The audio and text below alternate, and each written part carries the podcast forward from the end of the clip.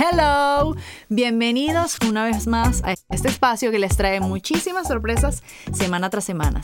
Estoy contentísima de estar una vez más con ustedes. Eh, de verdad que amo la receptividad que ha tenido Dicto y no repito. Estoy muy contenta de tenerlos aquí una vez más. Para mí es un placer. Antes de comenzar, quiero hablarles de los pilares fundamentales que hacen posible que este podcast llegue a todos ustedes.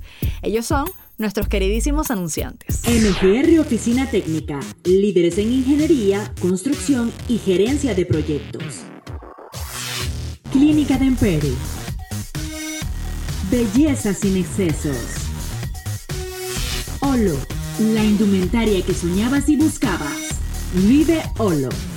Victoria M Cookies, tortas, galletas, cupcakes y algo más. Canarroskis, únicas e inigualables rosquitas de anís dulce, la mejor de la región. Locos por la brasa. Sabemos lo que te gusta. Petra, moda femenina para cualquier ocasión. Sé Petra. Telerastreo, rastreo satelital para todo tipo de vehículos. Conectamos con tu seguridad. Valkynet. Instalación y soporte de Internet wireless te conectamos con el mundo. Hoy tenemos a unos invitados de lujo, una banda venezolana de pop caribeño integrado por cuatro increíbles músicos, quienes han cautivado al mundo entero con sus grandes composiciones logrando compartir escenarios con grandes artistas. Hoy estaremos hablando de temas que nadie ha tocado, temas que estoy súper segura que los sacarán de su zona de confort. Así que quédense porque vienen muchísimas sorpresas. Invito a todos a suscribirse desde ya en mi canal de YouTube Dicto y No Repito. A seguirme en redes sociales como arroba Dicto y No Repito, arroba Andrea Lovera Music. Este episodio lo pueden escuchar en todas las plataformas digitales, así que no se lo pueden perder. Esto es Dicto y No Repito y estoy aquí poniéndole pa' quedar fijo.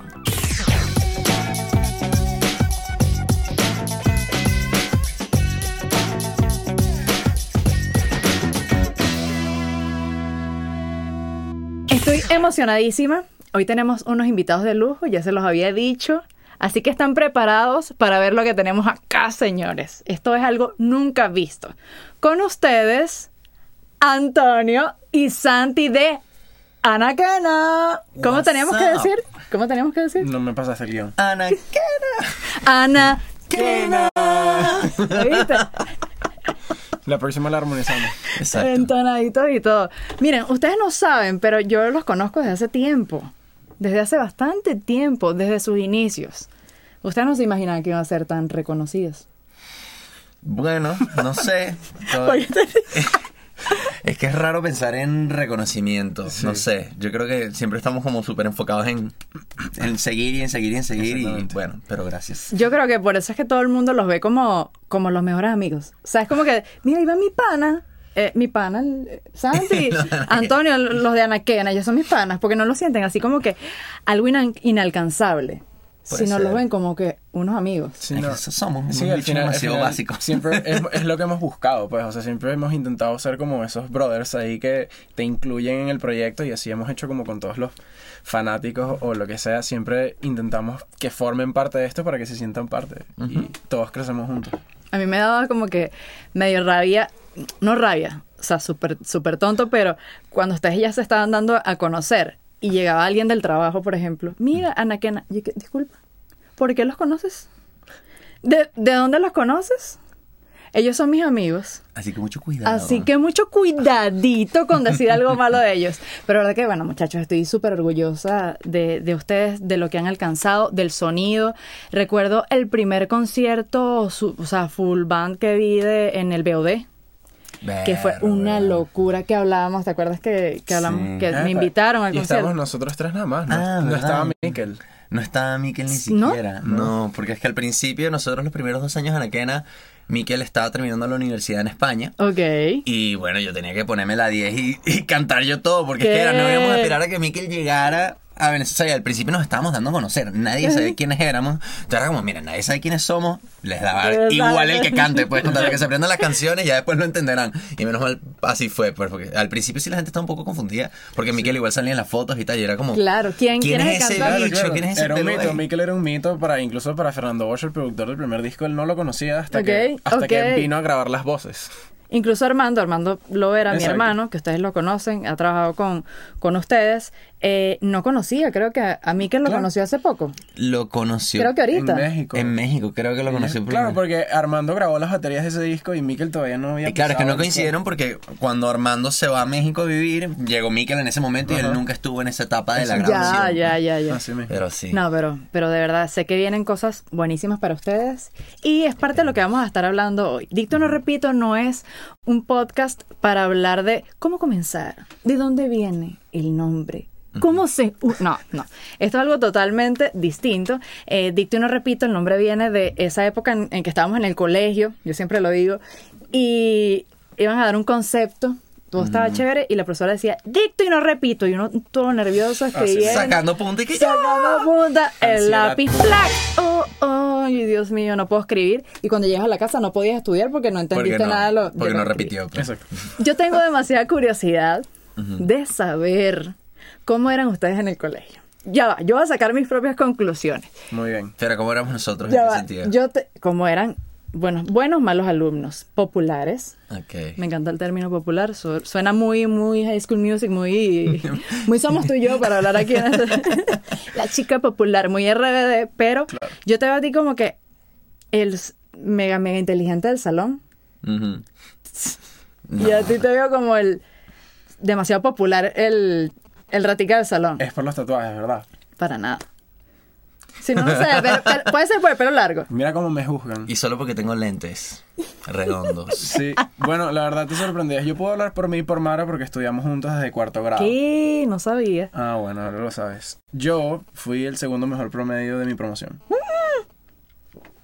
Jugaste ¿Qué? mal. Andrea ¿Viste? Creo que sean los tatuajes. Claro, claro, me, me juzgaste por completo. Yo, bueno, eso, no sé. O sea, yo me gradué con un buen promedio. Incluso mis dos papás son profesores en el colegio. Entonces, imagínate lo que es tener que crecer toda tu vida viendo clase con los compañeros de trabajo y los amigos de tus papás. Bien incómodo. Sí. Y una sí. presión importante para mí porque era como, o sea, yo tenía que demostrarles cosas a todos, pues. Y bueno, eso hice. La verdad Qué loco que aquí hemos tenido, ahora que lo dices, hemos tenido invitados que sus padres son, ¿verdad, Rafa? Son profesores, pero de esos profesores que nunca te dan clases. A mí pero sí me igual, dio clase imagínate, es por eso. Pero eso tuvo que haber sido ya va, pero imposible güey. que, que sal- o sea, no te iba a raspar. No, pero no, ojo, mi mamá es muy exigente. Yo recuerdo, yo salí del primer parcial que tuve con ella, yo salí llorandito un pelo. Porque no, No, sé si puedo decir groserías aquí. las que tú quieras. O sea, yo sentía que mi mamá me había cogido en ese examen. pues. Y, lo, y saqué 15, o sea, ¿sabes? Para mí que me cogieran en sacar No, 15. vale, yo ¿sabes? 15 lloraba, de verdad. Claro, o sea, es que yo era un alumno de 19, 20, o sea. No, imagínate todo el día en la casa. Te lo dije que No, estudiara. no, no, y cero te lo dije. Yo en la casa era como, mira, mamá, necesito que me ayudes con esto, no entiendo. Yo aquí soy tu mamá, no soy tu profesora. Bueno, pero mi mamá estudió esta vaina, ¿verdad? No. Ayúdame. No, no, no, era esa, era esa fastidiosa. Y así de... Eso está mal. Es que tiene que ser difícil para ella también, pues. Claro, no, y ojo, yo, yo aplicaba la reversa en las clases. Antes de que me jodieran los demás, yo, mami, ¿sabes? Sí, sí, sí. Yo creo que mi mamá hubiese sido la, la profesora que me dice, te voy a pasar rapidito la, la respuesta, no le digas a A nadie. mí me ofrecieron tantas lucas. ¿En tantas serio? Mm. lucas por los exámenes. Yo lo pensé muchas veces, pero... Y no, Verga, o sea, ¿te no te colabas así, a- abrías maletín. No, no, yo... Sacabas examen, no, no, nada de eso. Sí, una vez encontré unos exámenes, pero no eran, no eran los de mi salón. Ay, Entonces, Dios. bueno. Ah, corrigiendo así todos los, borrando los, No, yo- los yo- datos y que yo 20, 20, incluso- 20 a todos los panas. Yo incluso ayudé a mi mamá a corregir algunos exámenes de, de mi promoción, pues era bien cómico. Y tu mejor amigo y que no, mamá, no, tampoco tan Y que, bajita la nota. 0.5 puntitos. Y además, además era la profesora guía de tercer año. Entonces cuando terminó el año, de tercero a cuarto, como que mezclan a los, a los salones y tal, porque son unos humanidades y Ok. los otros se quedan en ciencias. Y yo la ayudé como a organizar los salones y me quedé con unos panas ahí. Mira, yo quiero estar con este, con este y con este. ¿Los puedes poner? Qué bien. Sí. No, sí no logré todos, pero logré algunos. Un poquito de... Un poquito de Sí, manipulación sí. ahí. ¿Y tú, Santi? Yo también era buen alumno, sí. ¿Sí? Sí, sí. Ahí sí, la pegué. Sí, sí, Es pero por los fue por los lentes, lentes. claro. Es por los lentes. Sí, era. Yo debería tener lentes, pero o sea, bueno. tienes pinta que todavía te dicen, mira, unas clases ahí de química, porfa. Yo doy clase. No. de química, física y matemáticas. Sí. O sea, mira el suétercito que tiene, claramente. Demasiado lindo. Yo física nunca lo entendí. Nunca, nunca. Y tú, pero siempre, o sea, tú te fuiste por ciencias. Sí, sí. Yo estoy en ingeniería. Ok. En la Qué universidad. buena carrera. ¿Y tú? Yo también, me También. fui por ciencias y estudié ingeniería, solamente que lo dejé todo por la música. Yo no. Bueno, pero chévere. después- Pero, o sea, lo dejaste todo por la música, que es tu car- es una Exacto, carrera. es la Sí, sí, sí, carrera. claro. Y además que eres un excelente músico, o sea, has crecido Ay, mucho gracias. como músico y cada vez eh, mejor. Tú, ya Tú no que eres tan buen músico, tú No, tú eres excelente sigue. músico, pero eres, eres el cerebrito. No, ya. este es uno de los mejores compositores que yo conocí en mi Una vida. locura. Es Una una locura. locura. De verdad, me quito el sombrero. Gracias, y una de las amigos. cosas que quiero, ya pa- para ir cerrando este tema, de, de cómo éramos en el, en el colegio, eh, qué fue lo que estudiamos, un poco de, de esta, este pequeño camino de sus inicios, eh, yo quiero hablar de algo que es bastante polémico. Algo que nadie habla, nadie habla en entrevistas. Esto nunca se lo van a, pre- a preguntar en una entrevista, muchachos. Hay un tema y una falsa creencia de que los músicos somos muy adinerados. ¿Qué? Siempre la gente te va a decir, oye, tú eres cantante, oye, pero tú tienes real. Tú estás burda de montado. Y la gente no sabe qué es lo que hay detrás de todo esto. No, vale. Todo lo que uno recorre, el trabajo de, de componer, grabaciones, estudios, eh, es, tan, es tan difícil. Ese crecimiento en el que... Es todo, todo el camino que uno tiene que, que recorrer. Y yo quiero que desde el... O sea, abran el corazón y expongan un poco cómo ha sido...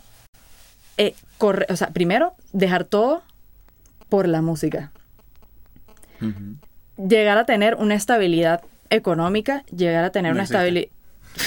Todavía no hemos llegado a ese punto. Pero bueno. Pero Tal vez para para la que- temporada que viene sí lo logramos. No, es que es muy rudo, pues, o sea, nosotros al principio, bueno, nosotros le debemos muchísimo a Armando, por ejemplo, que al final, cuando estábamos grabando nuestro primer disco que se llama Naquena, que fue en el 2000... Bien creativos, ¿ah? 16. 17. ¿Qué cosa? Ah, bueno, sí, súper sí. creativo.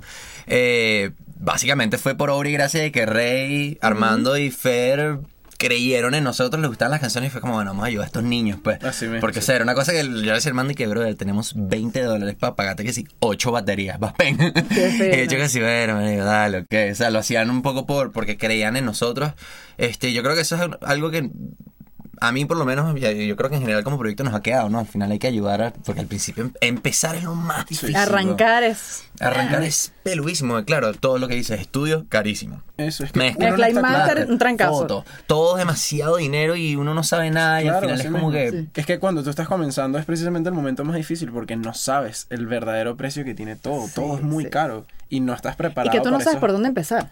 Claro. Necesitas ayuda, pues. Ah, juro, O sea, es sí, imposible sí. hacerlo solo. Pues hay gente que sí tiene, ¿sabes? Que, que, o que estudia o que tiene suerte tal vez, pero el común denominador es pelabola O infinitamente. que tienes sí, sí. un inversionista. Exacto. Sí, pero eso no es el caso usual, pues. O sea, No, eso es- no. pasa tal vez con, no sé, con no sé, algunos artistas urbanos, que puede ser que, porque es el género que está pumping. Pues, igual, hace 20 años a las bandas de rock también tenían inversionistas. pues, Sí, o sea, eso o sea. siempre ha existido. Sí. Pero bueno, en general la música independiente, que es el mundo en el que nos movemos nosotros, no es así, pues. Entonces necesitas ayuda y necesitas eso, gente que crea en ti, pues. Pero bueno. Y qué bueno haber conseguido, o sea, conseguir esas personas que, que ven algo en ti que tú de repente no ves, porque uno cuando está comenzando eh, está muy perdido, o sea, no sabes, tú, tú crees que es grabar y ya, ay, me meto ahí, eh, voy a grabar unas voces, o sea, no tienes ni la más mínima idea y tener a personas que te aporten y que armen eso como esa estructura. Mira, vamos a comenzar con ese plan. Yo he visto en el, en el estudio de Rey cómo ustedes, claro, ya son súper más profesionales que en el inicio, tienen una pizarra, o sea, la vi, cómo van tachando todo. o sea, la pizarra me encantó. No entendí nada porque Aquí insertamos fotos de la pizarra. eso, es- Listo. eso nada más lo entienden ustedes, pero me, me, me impresiona mucho y, y me encanta que, que estén organizados y quiero saber, o sea, cómo comenzaron ustedes en el, en el sentido de cómo decidieron juntarse, porque claro, son ustedes cuatro, pero también tienen una banda que siempre los acompaña. Ya sabemos que Mara y tú se conocen de toda la vida, Sí. hermanitos de, de vida.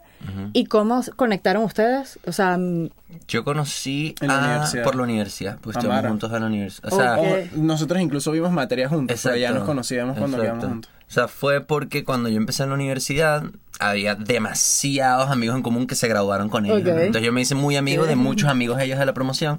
Y me acuerdo que una vez pues, estábamos jugando que si FIFA con unos panas en la casa random y de repente, que tengo un pana que acaba de volver de canal, le puedo decir porque se llega a jugar FIFA. Y yo que, sí, dale, llégate. Y eran Mara. ¿Qué? Y Mara cuando llegó a mi casa y vio la batería y tal, y que yo soy música y tal, soy percusionista. Y yo que, ay, qué fino y tal. Y un Sí, día quedamos para componer. Él solo había tocado en las gaitas.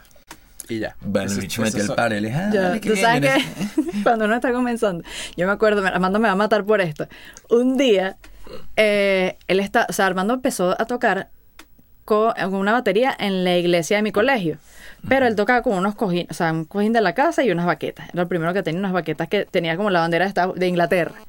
Pues tocaba así en los cojines. Y un día, ustedes conocen a Henry Paul. Sí. Ujú. Llega Henry Paul, es, es muy amigo de mis papás, estábamos en una reunión y Armando ha dicho, yo sé todo de batería.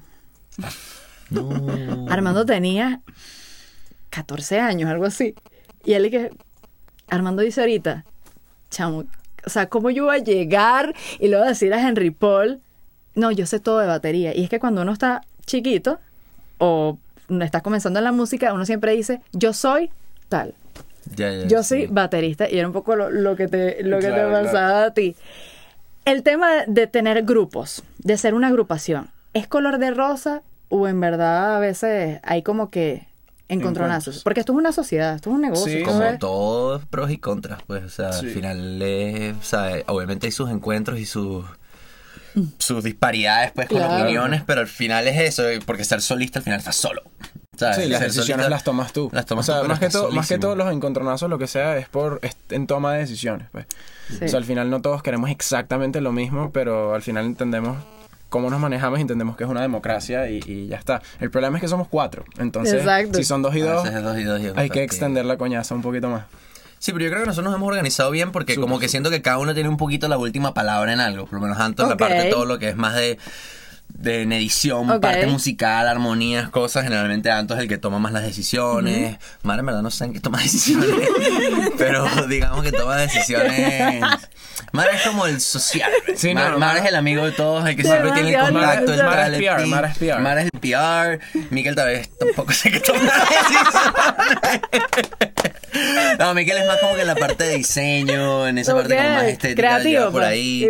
Entonces como que cada uno Wow. tiene como un, un área en el que es como todo el mundo entiende que eh, Ok. esta es su área de experticia y tiene como la última palabra. Pero en general, nos digamos, obviamente discutimos mil veces, pero yo prefiero mil veces tener una... Yo no podría ser solista, pues. No, y es 100% Chamo, que... ser solista no es tan divertido. Yo soy solista y uh, nada como tener una banda, de verdad. Claro. Qué fino, porque no estás solo, pues 100%. nunca estás solo. Ya no estás solo en ningún sentido, tampoco en lo económico. O sea, todo, Ya. se- todo Claro, lo dividen, pero- ¿sabes? Exacto, claro, pero si tú eres solista, todas esas lucas son para ti, no tienes que dividirlas. Claro, Pero todo el, el tiene sus solista siempre está como que pelando. Sí, O sea, el, sol- claro. el solista siempre debe. El solista es siempre el que menos gana. Sí. No sé. Pero ojo, ya, en sociedad, en sociedad, como tú dices, también lo más importante es entender, entender tu lugar, pues. O sea, Ok. nosotros todos asumimos desde el principio que Santiago iba a ser el jefe y que lo íbamos a seguir a él. Chamo, Santiago es demasiado jefe. Pero es que, pero es que está bien, o sea, él lo hace perfecto y no, nadie de nosotros va a decir nada en contra, porque sabemos que sin él esto no hubiese funcionado de la forma en que funcionó. Entonces eso, es que todo el mundo entienda cuál es su posición. Y la posición de Santiago es el jefe. ¿Sabes? Nosotros tenemos una joda que le decimos el jefecito. Y te da un poquito de miedo eso. ¿Qué cosa? ¿Miedo? ¿Que él sea el jefe? No, para nada, me da demasiada tranquilidad. Porque, o sea, esto es una... O sea, le tienes respeto, obviamente. 100%, porque pero es que, es que es una persona súper organizada. O sea, yo sé que él va a hacer las cosas perfecto. Pues entonces yo confío plenamente en esta persona. O sea, si Mara fuese el jefe, yo no estuviese en esta Qué banda. risa. Se Mara, te complicado. jodiste. Sí, sí. No, que... Y es mucha organización, porque incluso Santiago y Miquel viven en España. Y se ellos- mantiene el... el- Creo. Sí, bueno, No, pasan más Yo tiempo en Venezuela. No, pero en teoría vivo en España, así todos, según mis papeles y mis cosas. ¿Y cómo haces para trabajar? O sea, un chismecito aquí Para trabajar, ¿qué? a distancia, me imagino. O sea, lo de las clases y todo eso. ¿O trabajas en una empresa ya? ¿Cumples horario? No, súper chill. O sea, doy clases online. Lo que pasa es que en verdad tengo ya como cuatro meses que no voy porque ya me harté. Pero cuando estábamos de gira, nada, me paraba que sea a las 5 de la mañana en México fino. a, a- Ah, a ver clase y ya. Sí. Lo que pasa es que tengo muchos años y ya tengo como mis alumnos que siempre les doy clase. Ok. Y los bichos están claros de mi vida y que voy por ya ahí. está. Bueno, sí. Yo creo Y- que va a llegar un momento y ya que. soy amigo de los papás y tal, o sea, ellos me entienden y ya, y son como, es nada más por tener, hacer un poquito de Fíjate la personalidad de este bicho, que lo hablamos, tipo, es un tema de conversación que él tiene una facilidad con los papás. Es- ok. Es que míralo, o sea, es- míralo, es un papá él también. O sea, porque Solo que no tengo hijos. Ahorita tiene que salir Es a un buscar al purecito, es un purecito. Un purecito de bicho es amigo de todos los papás de nosotros. ¿En serio? Sí, claro, y de todos los papás de sus alumnos. Él- y, y lo- eso es- ahorita me viene a la mente que eres tan estructurado que cuando comenzó Anaquena, yo me acuerdo que tú eres como que el, el que eh, buscaba patrocinantes, el que se movía, hacía como que el montaje de la organización. Tú me llamaste una vez que yo estaba con una empresa, recuerdo, y me llamaste, Andrea, estamos, y yo, ¿y qué? ¿Es el manager? Es, cuando llego ¿Pero de repente, cuando llego de repente tú, y ¿qué? Ya va, tú eres el que me llamaste, era tu, tu asistente, y era, Es que eso también va a ser música independiente, multitasking, todo. Pues nosotros, llegamos- eh, nosotros nos preguntan y que, pero ¿quién es el que los, no sé, el que lleva las redes? ¿Quién es el que hace no sé qué tal? Nosotros todos lo hacemos nosotros, Todos, nada. todo. Sí, sí. Cargar Esa- cosas Mira, nosotros. esa es la clave del éxito y la clave del éxito de, de, eh, de cualquier negocio. Siempre los dueños tienen que estar presentes en cada una de las... En las primeras etapas, después yo tengo problema, Sí. mi mega problema es que yo no sé delegar. O sea, me cuesta demasiado delegar y eso es horriblemente malo. Pues y este año lo he mejorado. Pero tampoco puedes hacerlo todo tú. Claro, claro. O sea, es parte del crecimiento y te va a pasar, ya va a llegar un momento en el, igual que tu trabajo, te va a tocar escoger entre esto y el trabajo. Está ¿Qué trabajo? Ah, las clases. Las no, pero clases las no son mi trabajo. Está difícil escoger. Las clases Exacto. son como, un, colchon- es colchoncito ahí que tengo, pero mi trabajo es anaquena. Exacto. O sea, las clases es porque tengo más o menos el tiempo, me lo tripeo y paga bien. Sí. Sí. y es como sí, para sí, tener un poquito de ayuda. Claro, ahí. claro. Pero no Que es es mi necesario. trabajo. pues, y ojo, todos estamos en la misma página, o sea, todos tenemos como una pequeña fuente de ingreso por ahí como bus- salteadita, pero nuestro trabajo es anaquena. Pero Estamos todos va- dedicados a esto. Lo que pasa es que la pandemia estuvo demasiado yuca. Sí, sí, Estamos horrible. No hablemos de la pandemia. Eso fue, heavy. eso fue Entonces ahora apenas que nos estamos terminando ya de medio recuperar de- del coñazo. No, y bueno, precisamente hablando de esto, ahorita estamos en proceso de búsqueda de un pasante. Porque ya necesitamos ayuda. No podemos con todo. Sí. Ok. literalmente. Bueno, ya saben, muchachos, aprovechen estas Si plataformas para... estás buscando empleo, quieres un trabajo didáctico y divertido. En donde no te paguen nada. Mala paga, sí. Pero mucho aprendizaje. Te pagamos con exposición y todo. Oh, bueno, oh, oh, pues, ay, no, Dios Lo odio, mira. Ay, no, no, no. mucha no. gente te, de tocar el restaurante, que mucha gente te va a conocer. Ah, va ya gente va, fina. ya va. Me gusta este tema. me gusta Flashbacks este de tema. Vietnam todos, ¿verdad? Chamo, qué loco esto. Hay un tema que me gusta mucho que es el momento en que pasa de ser, bueno, la banda que comenzó, los desorganizados, no desorganizados, pues, pero que no Sí, saben sí, para sí, dónde van, a ser reconocidos y ser una banda como tal. Y quedan esos amigos que te dicen, mira, chamo, tú puedes ir a tocar ahí un ratico a, a mi casa. Que tengo ahí una, una fiestecita. ¿Tú crees que puedes ir con los muchachos, sabes? Con, con, con sus instrumentos. ¿Tú sabes eso de la música? ¿Les ha pasado? Sí, Le sí, pasa pero eso- todavía, ¿verdad? Yo no me molesto porque sé que hay gente que no, que no saben, pues, o sea, no, no están claros de... Es que es raro, es raro, o sea, la música al final yo creo que es, es medio tabú, entre comillas, como verlo como un trabajo, Ajá. o sea, por lo menos en Venezuela, que es donde más lo veo, que está bien, o sea, siento que no está tan inculcado dentro de la educación Es que ser músico sea un trabajo real, como ser ingeniero, como ser arquitecto, como ser cualquier cosa, entonces la gente lo ve como... Y no lo tiene en su visión, pues. Yo creo que los mismos músicos, eh, vale acotar, los mismos músicos hemos sido culpables de que eso ocurra. También, de, que eso esté ocurriendo y que cada día esté peor, ¿es o no, Rafita? Eh, porque nosotros también, chamo, coloquialmente hablando, nos dejamos montar la pata. Sí, sí. Entonces, cobras mal, no te das tu puesto. Entonces, el, el otro dice que no porque no le están pagando bien. Entonces, vienes tú, yo lo hago por menos. y si- eso siempre claro. pasa. Y siempre, siempre va a haber alguien Y que lo va a hacer. pasar, pues y el rollo siempre es que al final es, entre comillas, subjetivo, pues es arte, no es un vaso, no es un, Exactamente. una- un celular, no es algo que esto me costó, esto fue lo que me costaron los materiales, esto, Sí, esta es la ganancia, pum, sí. A, B, C. Es como que a la gente le cuesta entender que la música es, es Sí. un producto como cualquier otro, que no lo no- puedes tocar, no lo puedes ver, pero Por ejemplo, el otro día estaba viendo una serie en Netflix brutal que si la quieren ver se llama The Playlist, que es la historia de Spotify. Ok, Como la una tengo. serie documental burda, de buena. Y ahí hablan de eso, de que cuando estaba Pirate Bay, en el momento en el que la industria de la música estaba en la shit por la piratería, este era porque la gente no entendía y la gente te decía, pero ¿por qué? O sea, si es gratis, es rápido, ¿por qué no lo va a hacer? Y como que no entendían el Claro, el proceso detrás de proceso. la música. Que está bien, no tienen por qué entenderlo, en verdad. O sea, al final yo no sé cómo funciona, no sé, una planta petrolera. No, tengo ni idea. o sea, Y está bien, es- no tienes que saberlo todo. Pero es eso, es- siento que es difícil ubicarlo, pero es porque no es tangible. pues. Entonces es como difícil darle el valor. Sí, esto no, sí. Es difícil ver, eh, darle el valor. A mí me pasa muchísimo en el trabajo que de repente me dice, André, pero, pero tú, tú cantas, o sea, esto eh, lo haces como chalequeos, esto, eso es tu hobby, ¿verdad? Pero sí te gusta. Pero, pero sí lo haces y yo, eso a mí me, me yo no lo supero. Sí, a mí también me cuando mucha eres músico y, te- y- pero ¿cuál es tu trabajo de verdad? Y Exacto. como, trabajo de Ah. verdad es ser músico, Pero, cabrón. pero tú eres músico y qué más, qué más. Ah, sí. ¿Y qué más haces? Exacto. Incluso la O misma sea, familia de uno. Ay, mira, ¿y qué tal la música? Ay, ¿qué más estás haciendo? Y La música. Sí. Yo sí tengo demasiada suerte porque mi Todos son familia... Claro, tu músicos. familia o sea, son ya... Y todos son unos fenómenos, no tiene O sea, sentido tu bueno, familia. gracias por eso. Entonces, eh, no lo puedo decir, y que somos unos fenómenos. Sí, Sí son, Pero, oye, Sí lo son. eh, o sea, mi familia en ese sentido es apoyo total a lo que, Claro. a lo que uno Ojo, y y, tenido- entienden y lo respetan demasiado. Nosotros hemos tenido full suerte porque nuestros papás, los Sí, sí. ocho papás bien, de los sí, otros sí. que no, son todos, o sea, yo sí siento que tal vez, por lo menos hablando de los míos, sí les costó un poquito al principio como que entender eso, porque es que al final es eso, no, no saben y no está mal que no lo sepan. Eh, sí costó entenderlo, pero siempre era como que, bueno, si eso es lo que tú quieres hacer, Ok, date, ok. pues, o sea, te ayudamos y te apoyamos y yo estoy seguro que los otros Sí, también fueron 100%, iguales. No, y era normal. Yo me imagino que en tu caso igual era normal. Por ejemplo, Armando y yo estudiamos en la universidad. Yo soy comunicador social y Armando es abogado. Y estudiamos eh, en paralelo música.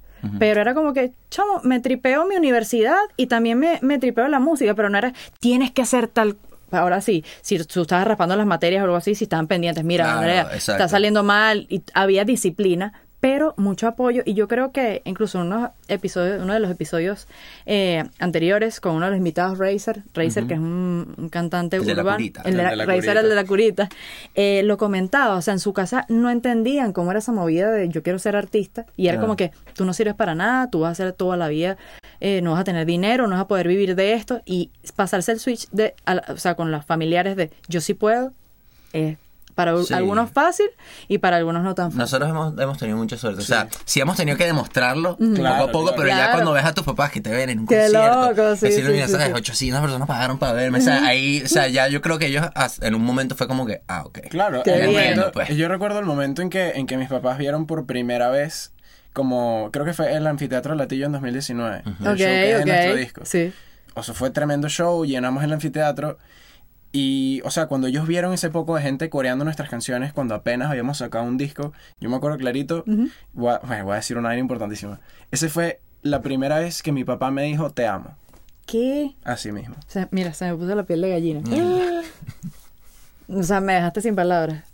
Así mismo. Y él, él fue la- al que más de mi familia le costó como entender el proceso por el que estábamos pasando. O sea, yo cuando tuve la conversación con mis papás de, miren, voy a dejar, yo tenía beca del 100% en la universidad. O sea, yo no pagaba la universidad por las notas. O sea, yo, eso, era un buen alumno incluso en la universidad. Cuando yo tuve la conversación de, miren, yo estoy perdiendo mi tiempo en la universidad, estoy perdiendo muchísimas oportunidades.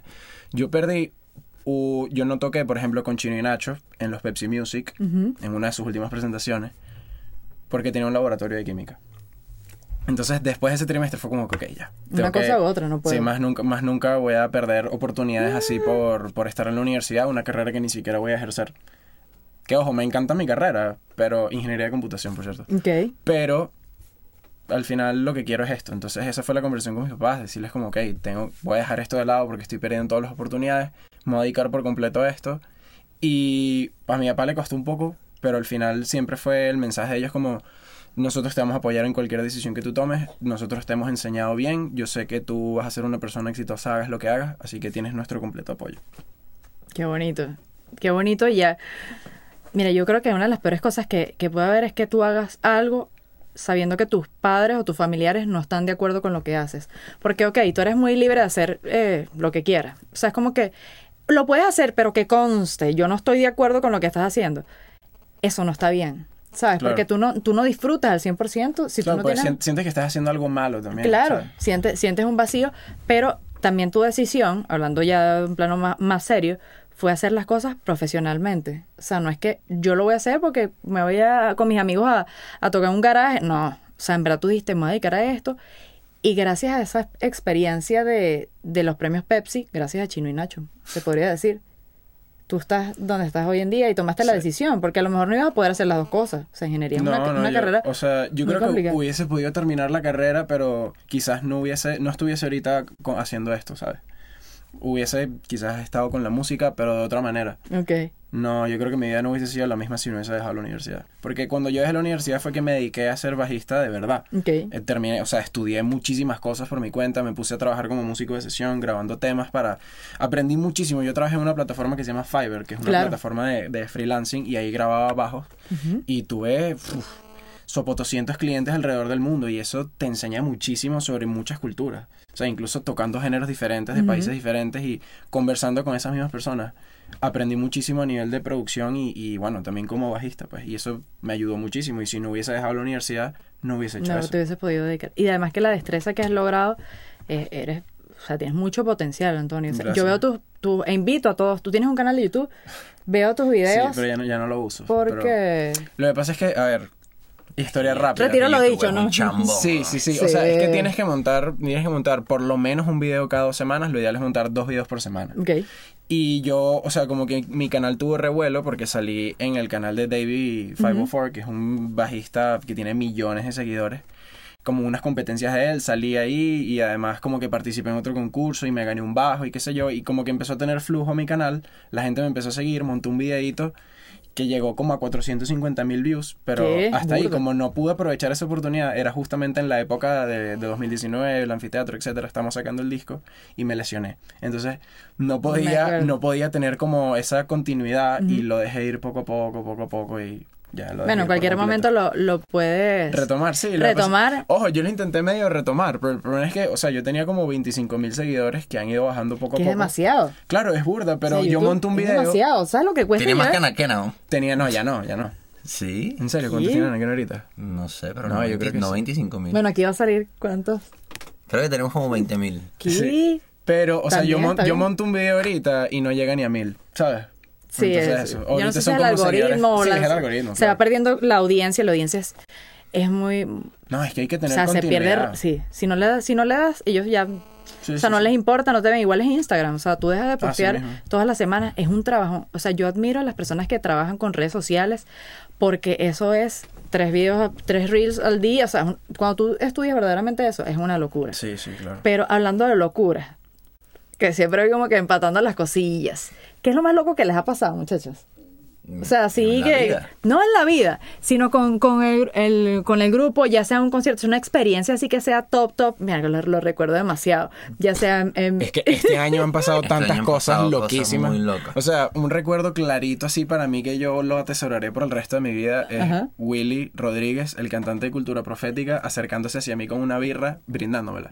Una birra de este tamaño en Ámsterdam. En un, en un bar. Se acerca así y me da una birra y frique. La chiripiorca, ¿sabes? Yo Sí, perdí la loco. cabeza, yo por dentro estaba gritando, ¿sabes? Una persona que he admirado por tanto tiempo.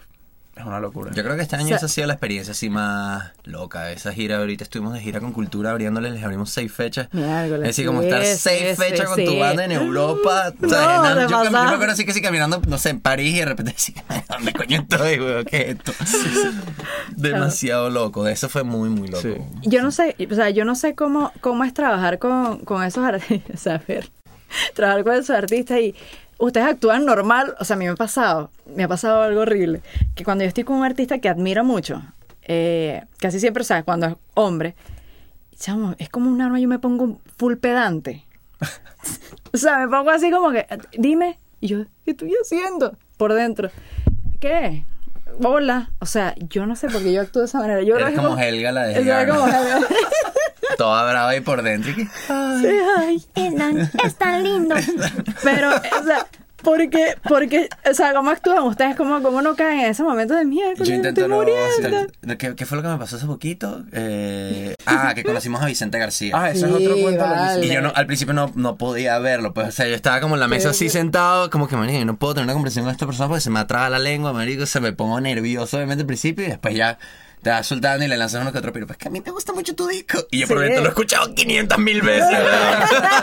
Claro, no, y además en casa de Alessandro, en Maracaibo. O sea, Eso fue loco esto, también. esto yo creo que fue incluso más loco que lo de cultura. Estamos, imagínate un trancadito en una casa. Música en el 4 televisor. AM, domingo, No. Maracaibo, nosotros y Vicente García. Apagadas y que si neones y vainas. Y sonando que sí, la Así, factoría. O sea, Vicente, y Vicente García sí que... Cantando la factoría Ya, todavía de pana, no vale. de ti.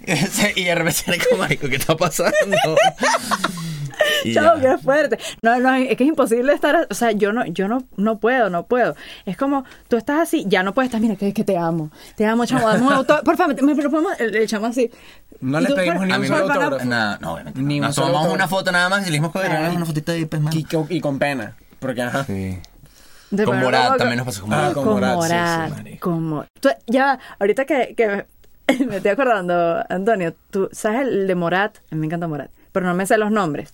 El que es el, el bajista. Martín, no. ¿Sabes que sí, el que se mueve- Martín Simón. Que es demasiado Exacto, bailarín. Martín es el Sí. hermano que es el baterista. Tú eres como Martín, ¿verdad?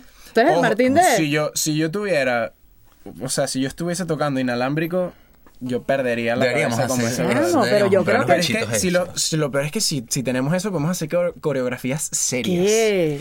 Ya va. Ojo, porque yo, yo soy muy inquieto cuando toco, yo salto, me muevo. Por eso, por eso, es que te- te veo este así. bicho, yo lo veía en el show y yo no podía De creer. hecho, cómo hay un momento que se da lanza un vueltas. tornado. Pero el bicho te lo juro da como soy él, siete yo- yo vueltas. quiero y que ser- marico, el bicho va a echar una guaca ahí tocando.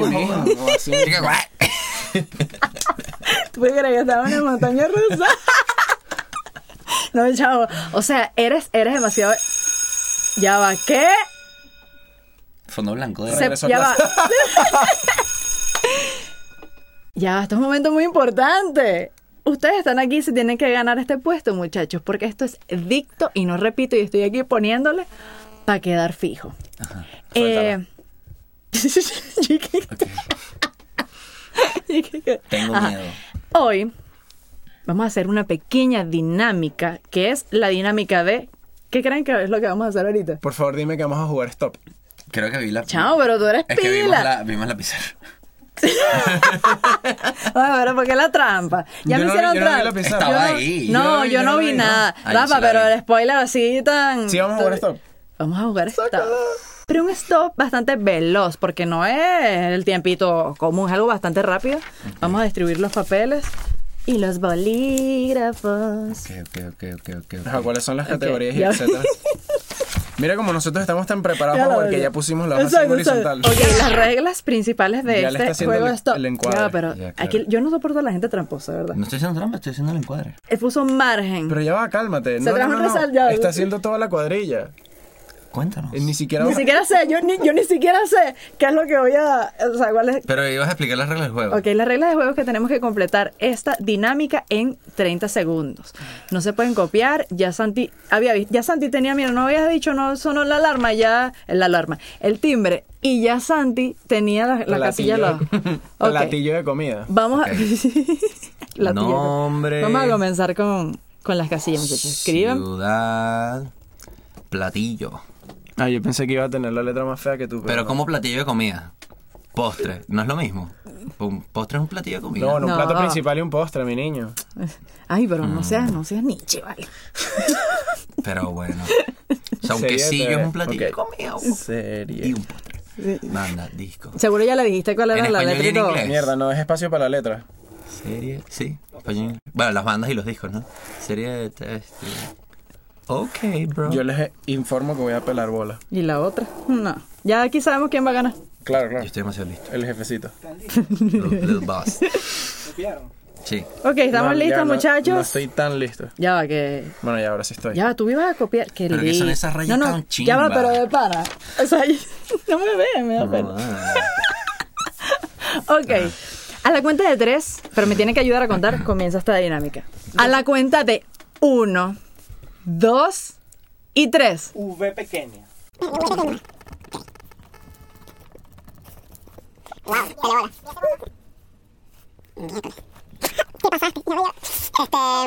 Ya, necesito que te calmes. Estoy poniendo puras B. 25 segundos. No vale. Bueno, puse dos. ¡Ey, ey, ey, ey, ey, ey, ey! No, vale, No, ya otra lo cosa. tacho, no, lo no, tacho, no, ya lo taché, ya lo taché. Se te acaba de ocurrir, no es otra Ay, que cosa. la ella nos ganó a todos. Nada más puse una más. Y esto no sé si me lo van a valer. Puse B en postre velvet rojo. es que de pequeña está muy trancado. Sí, ojo, está bueno. creo que empatamos. ¿Qué es esto? Ya, yo necesito- Ya, ya. velvet rojo me vale por lo menos la diferencia. No, no creo. Claro que sí. Sí, tú, tú. Nombre, Valentina. Valeria. Víctor. Iba a escribir Valeria y fue, dije Santiago va a poner Valeria. Sí. Y sí, te puse Valeria. ¿Cómo, ¿Cómo vamos a sumar? Vamos, Igual, igual. Vamos Igual. a sumar cada uno. Ya, igual dos. Todos pusimos Venecia. Dos. No me van a contar Pusieron No. Valencia. Valencia. Yo puse Venecia. Ok. O sea, que les gané. Sí. Sí ganó, sí ganó. Rafa, ¿quieres verificar igual tú? Vamos a esperar a que mi queridísimo eh, productor conteo, Rafa conteo. Frías haga el conteo. Pero vamos a jugar solamente una sola letra. No, ¿tú qué crees? Quédate, Otra, que te quieres letra. quedar toda la... Ah, bueno. Una letra más, una La letra más. revancha. Pero si usted ganó. Cla- No, pero no importa ganar. Lo que me importa es jugar. Compartir con mis No, amiguitos. primero que pasa esto. O sea, mis amigos. Antonio vino aquí a jugar. Pero una letra más no normal. pasado en el podcast. No había Ah, pasado. pero está bien, no estabas es preparado. ¿Viste lo tanto hicimos que muy, lo fracasamos? hicimos muy chimbo. Una fácil, pues. Ok. Dale. No, no, no, no, ya. No quiero ninguna vocal, ¿oíste? Eso no vale. No. Cuenta 3, digo la letra y 30. Ok. Ok. Uno, dos y tres. Letra D. Ok. Y ahí pone platillo Don Bongo. Como son. Segundos. Dátiles es un platillo. ¿Qué es eso? Un fruto seco. Postre. No. ¡No! ¿Viste? Tú querías. No. Stop. Vale, ya. No, puse cuatro, weón. Ah, yo puse cinco. Puse Ajá. Diego. No, no, a ver, a ver, a ver. Ajá. Darío, ya. Nombre, Postre. Diego. Daniela. Ujú. Ah, Ah, yo puse apellido en vez de ciudad. Yo fracasé. Puse Ah, yo también puse La costumbre, la costumbre. Yo también Se puse apellido. Sí. Ay, qué brutos. No, ya, yo puse postre dátiles sí existe. Yo postre Te lo, puse te dona. lo copiaste mío. No, eso no es un Él postre. también yo puso. también puse no es un Si es un postre. postre. ¿Pasa un postre? Sí. No, yo puse Es una dona. Sí, Ese sí. es un postre. Ok. Pero pusiste la tú? fruta es Dona. postre, una ensalada de fruta es un Está postre. facilísimo. Una pero- preparación. Bueno, ya uno perdí. Banda. Pusieron banda. Sí. No, vale, yo ¿Tú estoy me pusiste, quedé- tú pusiste banda? ¿Qué Puse pusiste? Deftones. Ah, claro, yo ¿Y puse esto? Dandy León. Dandy León. ¿Te acuerdas? mierda. Bueno, y ya. aquí no Y puse en nada. serie puse Digimon. Digimon. Digimon claro. es una serie. Sí. Digimon, hay una serie de Digimon. Sí. Respétame la cara. Hay que sí cinco temporadas. Así mismo. O sea, son tipo cinco generaciones de Digimones diferentes. ¿Y por qué yo no sé eso? Respétame la cara, Andrea. Digimon es buenísimo. Perdón, perdón. Digimon es una serie. ¿Y los dátiles? Muy bruta, póngale cero. Bueno, Rafi, Ay, qué risa dátiles. Dátiles, además los dátiles que son más chimos. No, mentira, a mí me, sí me, sí me gustan. ahora vamos a publicidad y volvemos con los resultados. MGR Oficina Técnica, líderes en ingeniería, construcción y gerencia de proyectos.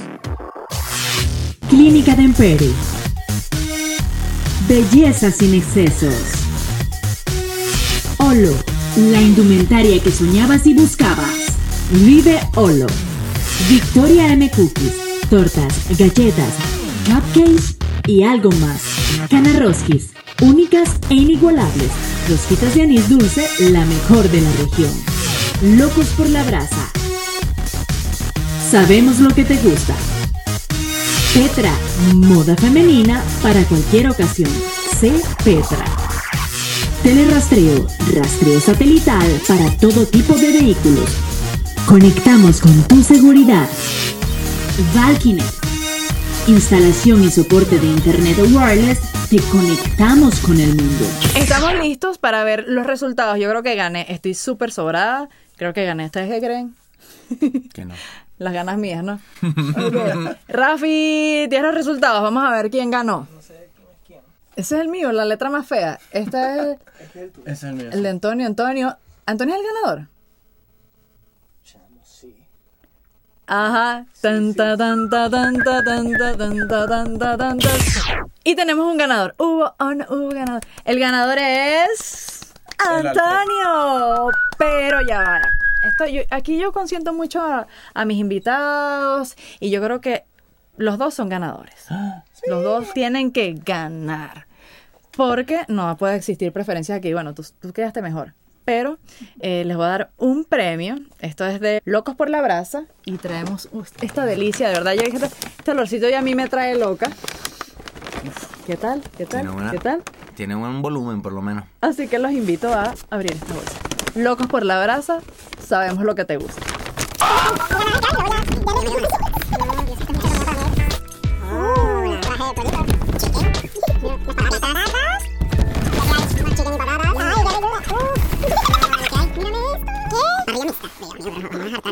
Bien, Gracias, loco, Qué por divino. las brasas. gracias. Estoy Mi loquito loco. por la brasa, esto está buenísimo.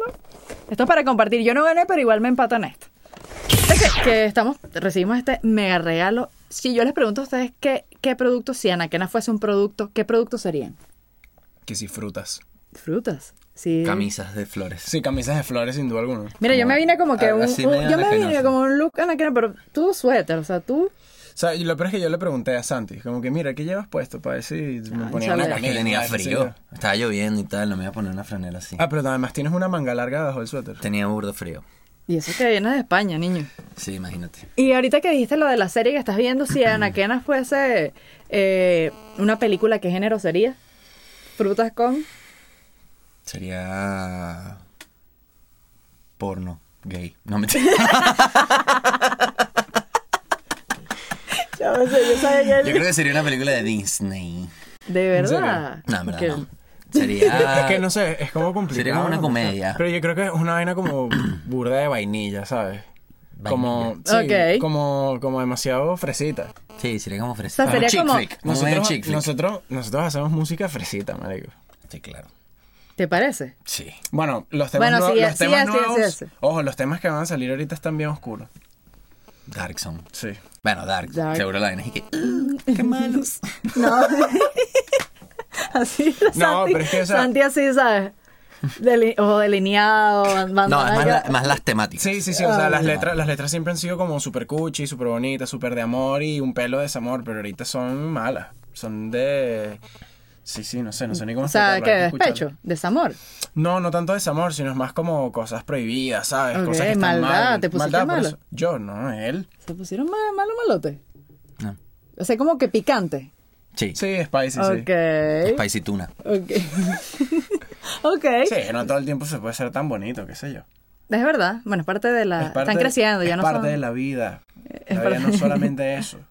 Ay, después ustedes todos malos. No, no creo que se pongan así. No, tan- no es malo. O sea, No, es como un poquito más maliciosito. Pero No, Somos demasiado tontos nosotros cuatro, ¿sabes? No, vale, pero eso, eso es lo que gusta, tú sabes, la, la maldad. Eso es lo que se está llevando ahorita, muchachos. Eso es lo que se está llevando, eso es lo que se está vendiendo en el Y, mercado. y la influencia ahorita, ¿qué, qué discos están escuchando? O sea, ¿qué, qué sonidos? Qué, Bueno, justamente ahorita que estuvimos en Margarita el fin de semana, Ok. eh, bueno, en verdad a principios de esta semana, escuchamos muchísimo un disco que acaba de salir del SAR. ¿Cómo es que se llama el disco? ¿Te acuerdas? Pero no me acuerdo cómo se llama, pero es bueno. Una banda argentina se llama eso. Ok, el sí, SAR. sí. El SAR. Está se llama. Dios mío. No sé, ahorita lo busco. Sí, sí. Está brutal. Buenísimo, o sea, no paramos de escucharlo en repeat. ok. Hay un tema que Pero se ya llama... conocían desde, o sea, ya Sí, yo había escuchado un par de cosas de, de esa agrupación, pero mm, ¿sabes? nunca había escuchado un disco ni nada. Y hay una canción que nos enganchó durísimo que se llama Bandido. Y yo creo que estamos, o sea, incluso con las cosas que estamos componiendo ahora, además de las cosas tropicales, nos estamos yendo también un poquito por esa onda Como alterna- soul, Ok, alternativa, ok. soul, sí, funky cosas. sí. Ujú. Chamo, ¿y ¿sabes qué es bueno de ustedes? Que a ustedes lo escuchan muchos chamitos. O sea, mucha, mucha, o sea, la- la- el público es eh, universitario, colegio, no estoy diciendo que sea el, su... No, no, pero el, el target mayoritario Pero- está ahí, 100%. Y, y qué bueno que escuchen y aprendan de esta música, que es música bien hecha. O sea, que escuchen otras cosas, una letra, que eh, internalicen, que vean los instrumentos, o sea, que, que aprendan y que vean una banda completa, porque es una experiencia. O sea, Anaquena es una experiencia eh, completa. Eh, Puedo ser su manager, muchachos. Ya podemos. es Después hablamos. Después hablamos, pero en verdad, o sea, es, es algo que.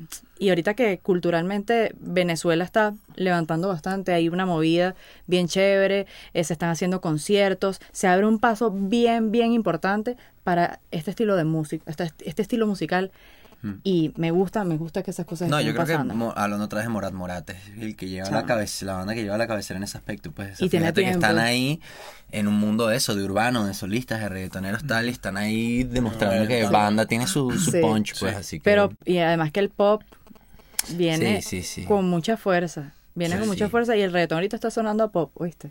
Sí. es que el reggaetón es pop hoy Es en pop. día. Sí, sí, sí. Más bien ahorita es entre el drill y el trap y Y- todo eso, Sí, eso es el eso- nuevo eso es el nuevo reggaetón. pues. El país le sorprendería lo tanto que está regresando el rock también. El O sea, rock el está rock había muerto. ahorita pues. está- o sea, por ejemplo, Maneskin. Ok. Es una banda, creo que son italianos, y están reventándola a nivel Bueno. mundial y tocan rock de verdad. O sea, y incluso yo le doy, yo doy clases también de música, doy clases de bajo a una chama que está, acaba de pasar a séptimo. Ok. Y su banda favorita es ¿De esa. verdad? Pero, pero es una locura como incluso la banda, y además es una bajista, la de la banda, y ella quiere ser ella, ¿sabes? Y es súper fino, y además la, música es muy buena. O sea, me recuerda, me recuerda a muchas bandas que a mí me gustan viejas. Vuelve el, el rock, vuelve el rock, vuelve el pop rock. Y a mí me encanta que no solo escuchemos un solo género musical, porque estamos muy, muy encerrados con el... Entonces hay que como que pasar esa línea. ¿Con qué viene Anaquena para el 2023? Pues ya 2022. No sé si Se tienen... Ya va. marchó. 2020. 2022 falta algo, van a tener conciertos antes de... Eh, no sabemos, Sí. estamos ter- hay cositas que se están ahí pensando. Ok. Eh, tenemos un, vamos a sacar una canción más este año. ok. El 2 de diciembre sale. ¿No me puedes dar una primicia? Se llama Bikini. Bikini. Y sale el 2 de diciembre. Quiero verte ya. De sal. Ok. Este, está chévere, que eso fue justo lo que estábamos haciendo Margarita este fin. Estamos grabando el video. Qué brutal. Eh, y ya, creo que concierto no sé qué más viene. O sea, Sí. tal vez nos sale algo más por ahí, pero por ahora nada confirmado. Por Buenísimo. ahora terminar de cerrar el año con ese lanzamiento. Tenemos todavía, vamos a sacar una versión deluxe de nuestro segundo disco en enero, enero, febrero, por ahí. Entonces estamos como trabajando en ese material y tal. Y bien, componiendo ya para lo próximo. 2023. 2023. Mucha música. Mucha bachata. Mucha bachata. sí, sí. ay, ya va. Ese O sea, yo no, yo no dije nada porque estaba esperando que lo dijera él, porque Mira, me la corta la bachata, cabeza. ese tema de ustedes. Y Esperé nunca por ti y nunca. Pero esa canción, ¿cómo fue trabajar con Yasmín Marrufo? Fue muy loco. Lo único malo es que fue en pandemia. Entonces lo hicimos, la sesión que tuvimos para componer esa canción fue por Zoom. Pero ¿De verdad? Yo la idea, la idea básica de esa canción la hizo casi toda Yasmín. Nosotros teníamos ya los, los acordes y un poquito la idea. Pero él fue la idea, por ejemplo, que tuviese trap. Sí, fue sí. de Yasmín. Ok. Él nos dio la melodía del coro, muchas cosas. Y fue todo como O sea, en ustedes 15 le mandaron como que... minutos. la- De verdad. O sea, fue que ah, da, da, da, grabamos tres voices y a partir de ahí Miguel y yo terminamos de desarrollar la canción. ¿Ustedes ya lo esa idea. conocían a él?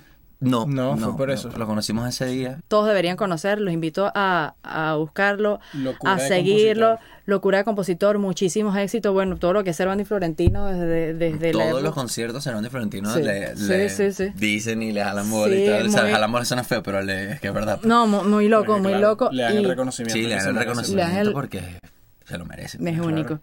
Muchachos, yo me siento de verdad demasiado orgullosa de tenerlos acá. Saben que los quiero muchísimo. Saben que los quiero. Eh, mantenerse en... No hablemos de Venezuela, sino mantener una carrera como artista es cansón, es complicado, es cuesta arriba, es un tema de luchar todos los días contra la mente de, oye, ¿será que esto va a funcionar? ¿Será que esto no va a funcionar? Les deseo demasiado éxito. Quiero que, que me digan qué los hace ustedes eh, seguir, mantenerse en ese momento en que de repente está el punto de quiebre, en que creo que lo voy a abandonar, pero dicen, mira, esto vale la pena. Sinceramente, de corazón, ¿cómo, cómo, o sea, qué pueden decirle a, a las personas que están viendo, los que los están escuchando? ¿Qué le pueden decir? Yo creo que muchas veces son los conciertos, o sea, como estar en la, o sea, es que Sí, al final el fin adrenalina. último es eso, estar en la tarima con la gente y conectar a ese nivel es, dema- es una energía demasiado loca. Entonces yo creo que cuando uno tenemos esos momentos así cabizbajos, que todo el mundo los tiene, no sé, pues estar en la tarima y ver y decir, ah, que, que esto, Es que ok, esto es lo que va- es, esto sí. vale toda la roncha del universo entero. Y también que te llegue un mensajito, lo que sea por Instagram o por YouTube, lo que sea, que sabes, mucha gente te escribe, ver esta canción, ¿sabes? Me- escuchar esta canción me hace que mi día mejore, o escuchar esto sí, sí. me recuerda a esta persona que amo, que quiero, tal, eso también es demasiado invaluable. Pues. Entonces cuando llegan ese tipo de mensajes, as- gracias a la gente que siempre los deja por ahí, es como, ok, está- algo estamos haciendo bien porque si le estamos... Ya nada más que le mejores el día a alguien. Sí. A una, con una persona que te escriba y te diga, mira, me siento identificado, ya es. Justamente hace, hace nada, hace como una semana nos escribió una muchacha que su hermana cumplía 10 años. Ok. Y su torta y como una pancarta detrás éramos nosotros. ¿De verdad? Entonces, ver ese tipo de cosas, de que cómo podemos impactar a una persona a ese nivel, es súper bonito, súper gratificante. O sea, de pana se siente que estamos haciendo algo bien y ver esas cosas es lo que nos hace también como querer seguir y querer seguir logrando cosas aún más grandes. Qué bonito. O sea, que son demasiado humildes, de verdad. Ustedes están viendo, si antes pensaban que eran panas, los están viendo acá sentados con este nivel de humildad. Esto es una locura, esto son una locura de, de- de artistas. Lástima que no pudieron acompañarnos el resto. No, pero igual ella... Pero igual de corazón, bueno, ya sabes, Mara, no sé qué función cumples dentro de la... Él tampoco sabe. Él tampoco lo sabe. sabe. Pero no, muchas gracias nuevamente. Los invito a que digan las redes sociales para que lo sigan, para que estén pendientes de todos sus videos, eh, plataformas digitales, música, canal de YouTube, todo. Nos pueden seguir en todas nuestras redes como arroba anaquena música, anaquena con K. Música con C. no, bueno, y toda nuestra música está aquí en YouTube. Si estás viendo este podcast en YouTube, eh, todos nuestros videos, estamos en Spotify, en iTunes, en todos lados. Acabamos de sacar un par de discos. Eh, vayan y escúchenlos, se llaman Carita Triste y Carita Feliz. Espero que se los tripen. Y gracias por invitarnos. sí. No, muchas gracias por haber estado acá. Esto es Dicto y no repito, arroba Dicto y no repito, arroba Andrea Lovera Music. Y estoy aquí poniéndole para quedar fijo.